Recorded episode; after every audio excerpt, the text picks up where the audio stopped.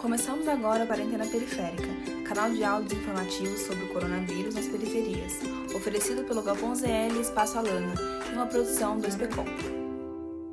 O estudo é um processo complexo que envolve o contato visual, auditivo, textual e, além disso, várias pesquisas apontam que explicar os conteúdos para alguém e praticar o que se aprende reforça o ensino, fixando de fato na mente.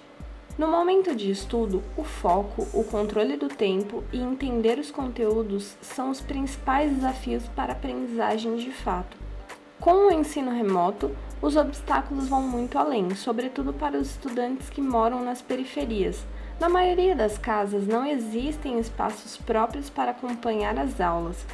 A rotina familiar nem sempre tem um horário com menos barulho e movimentação, que permita a concentração do estudante além dos já conhecidos problemas de acesso à internet, falta de equipamento. As aulas, na maioria das vezes, são acompanhadas pelas pequenas telas dos celulares, que em muitas realidades são compartilhados com outras pessoas da casa. Encontrar formas de estudar em casa também é considerar o tempo, espaço como fatores que influenciam e são decisivos para o ensino à distância. Adequar o ambiente pode colaborar no processo de aprendizado. Assim, separar uma mesa ou um canto para os momentos de estudo é o ideal. Criar uma rotina que permita que todos que estão em idade escolar usem esse ambiente para realizarem suas atividades.